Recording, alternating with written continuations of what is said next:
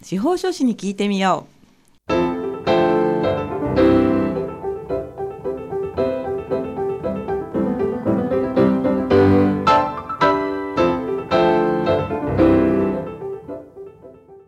FM 大白をお聞きの皆さんこんにちは。宮城県司法書士会がお送りするあ司法書士に聞いてみようの時間です。この番組では宮城県司法書士会に所属する司法書士の各先生が月替わりで身近な法律の知識や手続きの注意点そして日頃の活動などを解説してくださいます。放送は毎月第4木曜日のこの時間本日もパーソナリティの笹崎久美子がお話を伺います。本日はこちらの先生にお越しいただきました。先生自己紹介お願いします。皆さんこんにちは。司法書士の三浦です。よろしくお願いします、はい、よろしくお願いいたしますえー、各先生にはいつもテーマを持ってきていただいてるんですが、えー、今回のテーマはこちらです。えー、司法書士2年目のつぶやきということで 先生よろしくお願いいたします。はい、ますこのテーマは今2年目になるということですか？そうですね。はい。はい、あのー、1年2年経って、はい、一言で言うとざっくり感想はどうですか？まず一番最初に言いたいのはですね。はい。1年経ってものすごく白く落ちました。本当に。そっちですか？そっち？そっち？びっくりするぐらい本当に白く落ちまして、はい、去年の健康診断とかで、はい、多分コンタクトしてて0.80.8ぐらいだったんですけれど、はい、で今年、まあ、健康診断行きましたら、ええ、もう0.2と0.3でそれあじゃあそうなんですよ車の運転とか最近ちょっと目がかすむなとか思ってたんですけれど、はい、いや本当に視力が落ちてたんだなだけだったんだと思いまして。そうなんだ。でもお若いじゃないですか、い、や。おいくつですか？聞いて伺っても大丈夫ですか？結構それいつももうよく銀行さんとかで立ち会いで聞かれまして、はい、言いますよ。私三十六です。え大丈夫ですよ。全然そうだと思いますよ。もっと若く見られますか？いや本当に若く見られまして、はい。いや結構なあのまあそういう年齢の話とかしますと、はい。えー、先生まあ結婚とかまだなんですか？みたいな感じで言われることも。ありまして、はい、あ私はまだですねとか、まあ、普通に言いますと、はい、まあ、ちょっと微妙な空気になる みたいな時は 普通は微妙な空気になって、まあ、終わるだけならいいんですけど、はい、たまに本当に「えなんで結婚しないんですか?」みたいなこと聞いてくる方もいましてそれはちょっと微妙ですね。余計なお世話だと思いながらね、はい、思ってますね。なるほど。そこはねやっぱりね、ね、ちょっとこうやんわりとね、はい、聞きたくても聞かないっていうのもありますよね。わ、かりました、はいあのー、2年目のつぶやきということで、はい、じゃあ私ちょっと聞きたいかなと伺いたいなと思ってたことがあるんですけども、はい、司法書士の先生って試験を受けて合格しますよね。はい、でその後の流れを知りたいなと思ったんですね。どうやってこう一個一個こうプロになっていくのかなと思って。じゃあまず合格しますよね。その後はなんか研修とかあるんですか？そうですね。まあ、はい、ほぼほぼまあ日蓮の方でまあ反強制的なまあ、研修がございまして、えー、あとまああのこれは強制ではないんですけれど、はい、まあこの関西代理店という、まあ、140万円以下の訴訟を行うための、まあ、研修1か月ぐらいございまして、えー、まあ、こちら受け大体こう年明けから大体2か月ぐらいですね。こう研修がございますね。へえそれはどこでやるんですか？そうですね、はい、えー、っと研修の方は普通のあのブロック研修とか中央研修とかの方は、はい、まあ、建設産業会館さんで私の時は行いまして、はい、そのあと特別研修というその関西代理店のためのあの研修はですね、はい、あの司法書士会でやってたのかなと記憶してます。なるほど。あ、2年前でももう普段忙しいからなんかこうボロゲになってきたんですね。もう私そのしかも関西代理店というのはですね、はい、研修受けただけでは、はい、あの取得することができなくてですね、あのもうその後試験また受けなければダメなんですよ。で、まあ、大抵の人はまずこれ合格でするんですよ。もう合格率まず50%以上っていう感じで。あ、それ大抵の人って言わないじゃないですか。落ちる方もいらっしゃるんです落ちる方もいるんですけど、まあ、はい、普通に、まあ、やってればなんとなくやってれば合格できるのかなそういうことなんですね。私は去年落ちてしまいまして。あそそれがあったゆえのさっきのそのあれなんですね。ねはい、今年も受けてきたんですけれど、まあ、結果どうなってるんでしょうかねと。まだ出てないということですね。何日かもちょっと分かんないですけども、はい、合格発表日すらも忘れてしまいまして。はあ大丈夫ですよ きっと。はい。はい、よかったがいいですね。じゃあそれが終わると、はい、今度は自分の就職先を探す感じですか？そうですねあと、はい、結構宮城の方とかならまあ結構受け入れ先の事務所あるんですけれど、はいえー、それ以外の私地元秋田なんですけれど、はい、秋田とか岩手とかなってしまいます。とやっぱりその研修というかその、ね、勉強させてくれる事務所もほぼない状態でしてだからもう即独立するかっていう。方も私のあの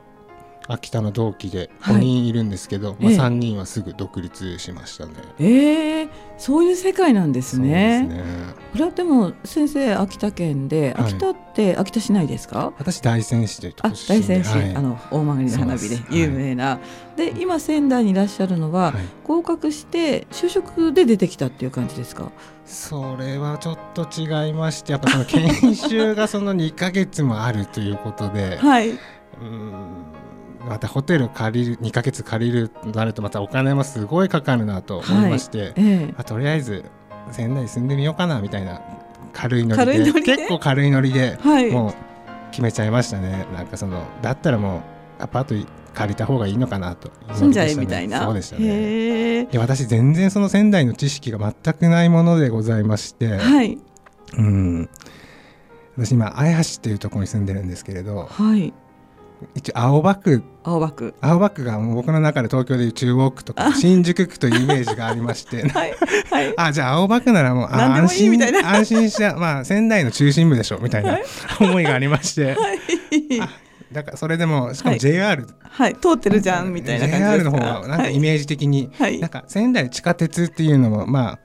聞いたことはあったんですけど、はい、まあどうせなんか1時間23本しかねえのかなと思ってたら逆でしたね 本当に。地下鉄はね行けば来ますよね。そね。それ本当に驚きました、はい、えー、仙山線ですよね仙山線ですはい、唯一遅刻したのも全部仙山線のあの遅れの線、ね、結構止まったりしますよね遅れたりね。ほぼほぼまず時刻通りに来ることはないのかなと、はい、あさっきちょっとすぐに聞こ聞き取れなかったんですけど、はい、怪しい怪しいですか？怪しいです。怪しいにお住まいということなんですよね。一つまた疑問が浮かんでしまったんですけれど 聞いていいですか？はい、何ですか？何ですか？あの他のね、はい、地方のまあ宮城県以外の先生たちも、はい、その1月から始まるっていう試験は自腹で仙台になんかこうホテルを借りたりして参加されるんですか？結構そのホテルとかあとはその、アパートのウィークリーみたいな。あレオパレスみたいな？そうですね。でも、まあ感じで皆さん結構。あじゃあなかなか最初の出だしって負担が大きいですね。負担が本当に大きいんですよねやっぱり。受か大抵の人ってまず、はい、まあ仕事就職しながら働いてる方っても多分すごい少ないと思いますし、多分そんな貯金もないでしょうし、はい、でそれでまた受かってすぐ、まあ、100万とかかかるわけですよ研修であのあの仙台以外の人とかはそうです、ね、結構すごいこれは負担なのかなとは、ね、じゃあ皆さんそこをクリアしてまあ、ベテランの方も新人の方も今そこにいるっていう感じなんですね。そうだと思いますね。えー、じゃあ仙台ってむしろ有利ですね。仙台いいですね。もう実家からすごい通えるわけなんで、はい、いいなとは思ってましたね。そうですか。はい、私はなんとなくなんですけど、はい、その各県各県でやるのかなと思ったら違うんですね。私もそれ合格した後に気づきまして、えー、まあマジ仙台行かなきゃいけないじゃんみたいな最初そんな感じでして。へえ。はいだとすると他の地域でもそうなんでしょうかね。そのブロックというか地域で1個みたいな。う、ね、ん。びっくりしました。初めて伺いました、はいね、埼玉の人とかも東京の方までまあ行ってますからねそうか、はい、埼玉東京はなんとなくふんって感じがしますけど、ね、青森とか秋田とかあっちの方も青森からもまあね、はい、仙台まで来なきゃいけませんので。で就職先はあまり、まあ、失礼ですけどない感じなんですね。で、ね、みんな独立しちゃうっていう、はい、独立せざる得ないという感じですね。そうなんですか。はい、いや初めていろんなこう なんか2年目の事情1年目の事情を分かってちょっと勉強になりますね。じゃあそれが終わったらまあ普通他の県の先生たちは一旦独立される方は帰るわけですよね自分の地元に。そうですねはい。三浦先生は仙台に住もうってお決めになったので、はい、そのまま仙台で、まあ、いろいろ就職の先を探すというところですね。はい、そうです。じゃあ今の事務所に入って、はい、でやっとやっと2年って なんか失礼ですよね。いやなんか1年長かったなという感じでしたね、はい、そうなんですか。わ、はい、かりました、はい、じゃあ今度は1年生は何をするかというところ後半にお話を伺いたいと思うんですけれども、はい、えー、この辺で三浦先生のリクエスト曲をおかけしたいと思います。あのヒデタというアーティストのフラッグという曲ですが、これ何か選曲に特別な理由はありますか？その特別もあんまないんですけど、はい、まあこの CD やっぱり買う機会もすごくなくなりましてでもダウンロードでしかもう曲買わなくなった、ね、なりましたんで、はい、あの CD でしかも買えないようなものを買おうということで、はい、ちょっと昔あの東京にいた頃あのよく行ってたライブのはい、あのバンドの方だったんですけどその方がソロでやった活動した CD だったんで、はい、ちょっとレアだったのかなと思います。なるほど、はい、じゃあラジオではもう聞く機会もほとんどないという絶対ないですこれは、はい、これはも楽しみですね、はい、かしこまりました。では三浦先生のリクエスト曲です。秀田でフラッグをお聴きください。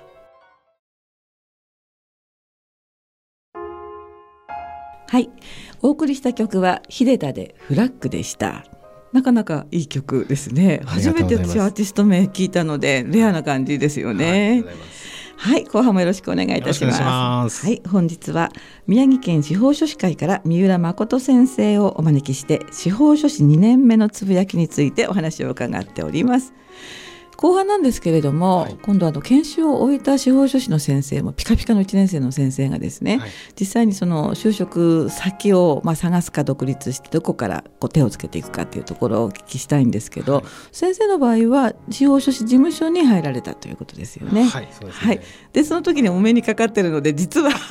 ね、私たちはね、はい、えー、今まですみません。知らんぷりして話してましたけれども 一度目にかかって、まあ、ちょっとね知り合いというところなんですけれども。その後、まあ、初日から何をするんでしょう？覚えていらっしゃいますか？初日のことは、全く覚えてませんねとりあえず挨拶をして、はい、よくあの女子社員とかだとコピー取ってとかなんかこう、ね、ファイルやってとかっていうところから先輩についてだんだん仕事をこう覚えていくという感じじゃないですか？司法書士の先生はまず何から始めるんですか？あでも法務局には行った気はしますね。あ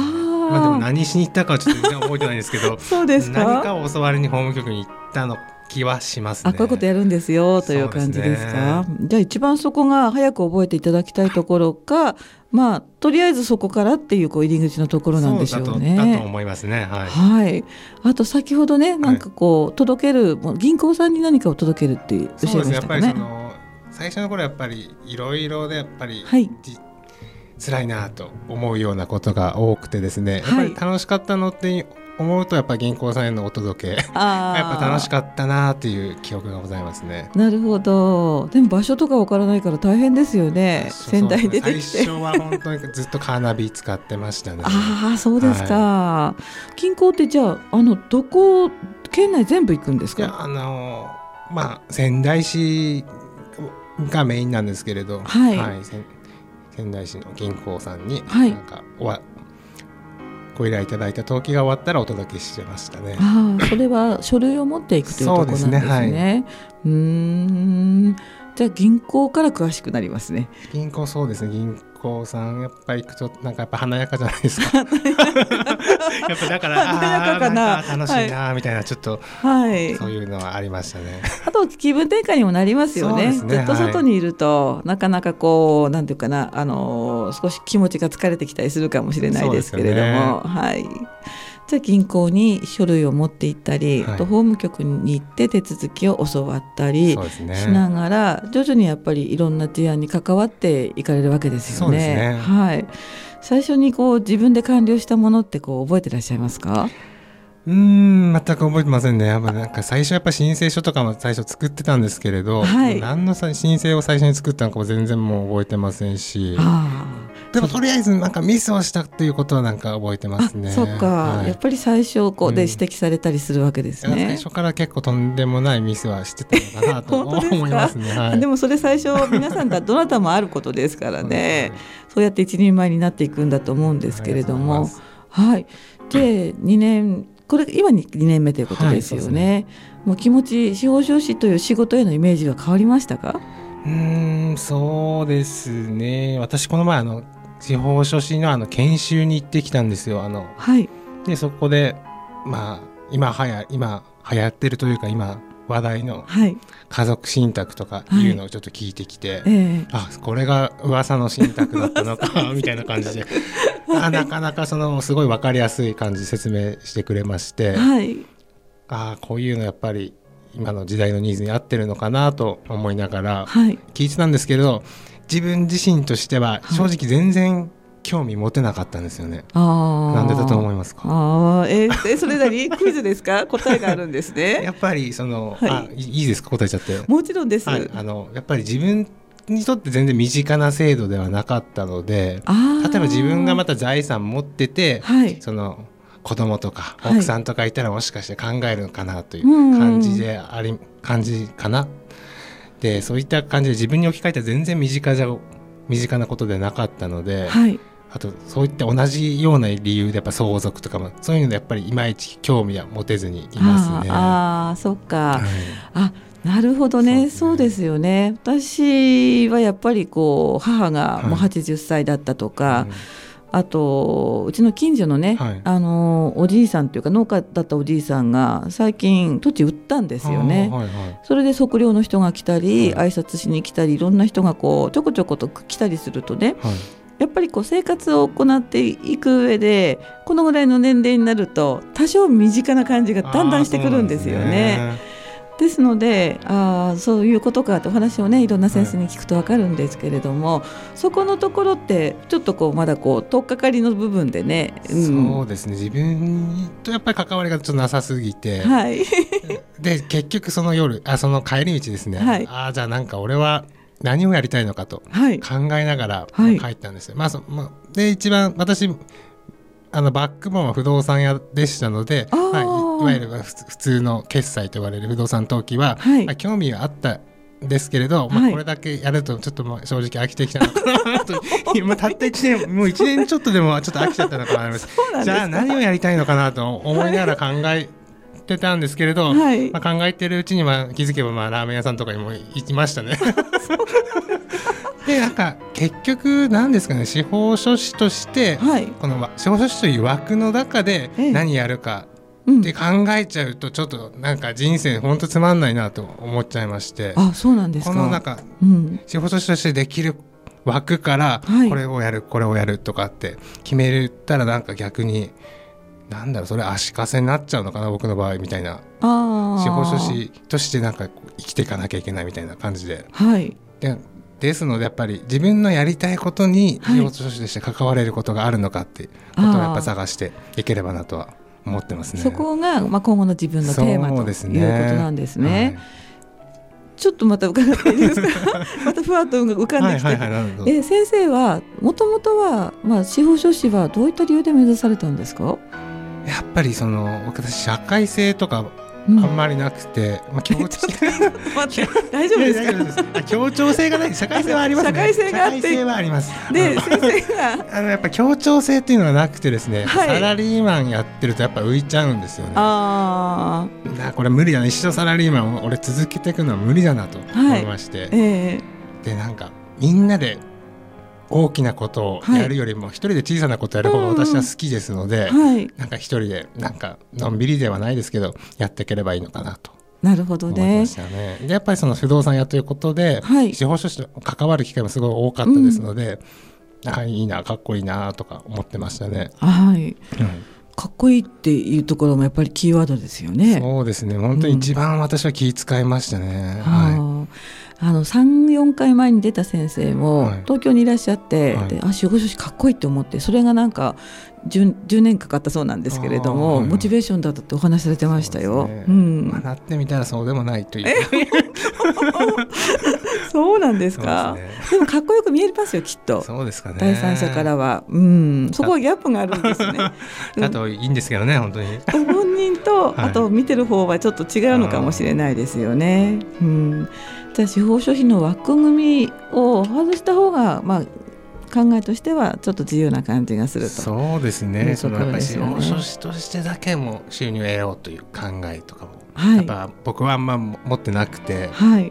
まあ、他のことで稼げたら稼けたら一番いいのかなとは思いますね。あそうなんですね。収入的にもですね。はい、それこそまあその司法書士としてお金絡まないと本当にいいことできるのかなみたいなのはちょっとありますね。はい、そうなんですね、はい、ただ世の中にはやっぱりこう必要な分野ですので、はい、実際には社会にすごく貢献されてるわけですよね。うん、こう喜ばれたっていう思い出なんかもあるんじゃないですか？それ本あ喜ばれたではないですけど、はい、さっきのちょっと年齢の話に戻るんですけれど、えー、ちょあの三浦先生おいくつですか？みたいに言われて、はい、まあ、36ですと言いましたら、はい、あのすごく落ち着いていらっしゃってて、はい、なんか同年代として俺もちょっと頑張んなきゃいけないなと思いましたとか言われまして、はい、これ本当にこれ事務所の人に聞かせてやりたかったです。絶対信じないでしょうけどね。あ本当ですか？私は信じますよ。ですか、はい、その時たまたま落ち着いてただけなんできっとどっしりして見えたんだと思います。いや本当でもすごいそう言われたことなかったですので、はい、なんかしかもなんか俺も頑張ん一緒に頑張んなきゃってかそんな感じで言われましたんでちょっと嬉しかったなとは思いますね。私思うんですけど、はい、これからそういう機会って絶対増えていくと思います。あの何でもそうですけど、はい、私も仕事30代の時がすごく面白かったんですね。何か面白かったっていうと、はい、30代って、まあ、一般的に管理職になる手前の現場の長であることがすごく多くって。はいはい。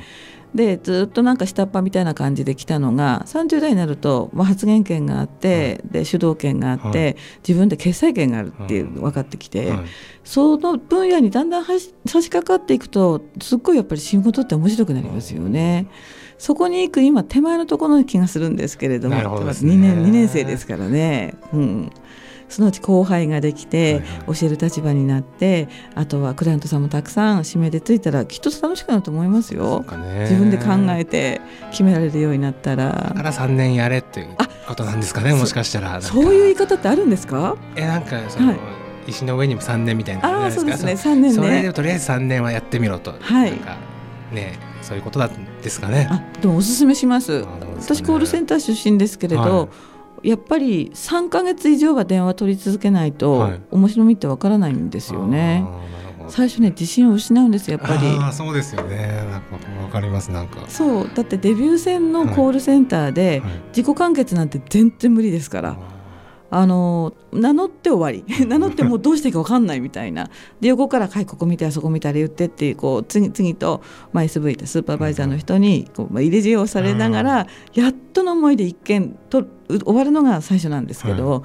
でもそこからですねやっぱり3か月くらいになるとあの対応したことのあるお問い合わせがどんどん増えてきてだんだんやっぱりこう面白くなってあと何でしょうねこう貢献してる？お客さんに貢献してるって喜ばれてるっていう感覚が3か月くらい経つと出てくるんですけど。でもきっと司法書士の先生たちは業務も広いし奥が深いので、はい、それが3年なんじゃないかなっていう、えー、そうなんです僕3か月間一生懸命申請書ずっと作ってさ本当3か月で飽きてしまいましたもん。そっちに行っちゃったってことですよね、はい、ただお話伺うと、はい、きっとねすごくお話ししやすいしこうカジュアルな感じがするので、あのもう三浦さん先生じゃなきゃダメっていうお客さんもきっといっぱいいるんじゃないかなと思いますよ。いいんですけどね本当に。いや私は信じてますよ。はい、ありがとうございます。ということでね、まあ、30分あっという間だったんですけれども、はい、いかがでしたか？今日本日お話をしてみて。楽しかったですね今日。よかったですね、はい、はい、この経験でねまたファンが一人でも増えるといいな、ね、と思います、はい、今日は本当にありがとうございました。はい、えー、いかがでしたでしょうかお送りしてきたあ地方書士に聞いてみようですけれども本日は宮城県司法書士会から三浦誠先生をお招きして司法書士2年目のつぶやきについてお話を伺いました。えー、番組の内容はホームページやポッドキャスト iPod などでも後日お聞きになれますので番組名で後ほど検索をしてみてください次回の放送は9月26日です。また来月もぜひお聞きください。番組は担当はパーソナリティの笹崎久美子がお伝えいたしました。では今日はこの辺で。